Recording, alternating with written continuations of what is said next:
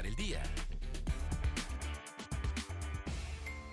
Buenos días. Este martes 25 de febrero es tiempo de la información para empezar el día. El fiscal de Oaxaca, Rubén Vasconcelos Méndez, informó que en los últimos tres años 402 mujeres fueron asesinadas, de las cuales cerca de una tercera parte fueron calificadas como feminicidio. De estos casos, entre el 60 y 80% han sido judicializados. Por cuarto día consecutivo, los más de 300 trabajadores del Hospital General Macedonio Benítez Fuentes se mantienen en paro de labores para exigir mejores condiciones y el abastecimiento de insumos.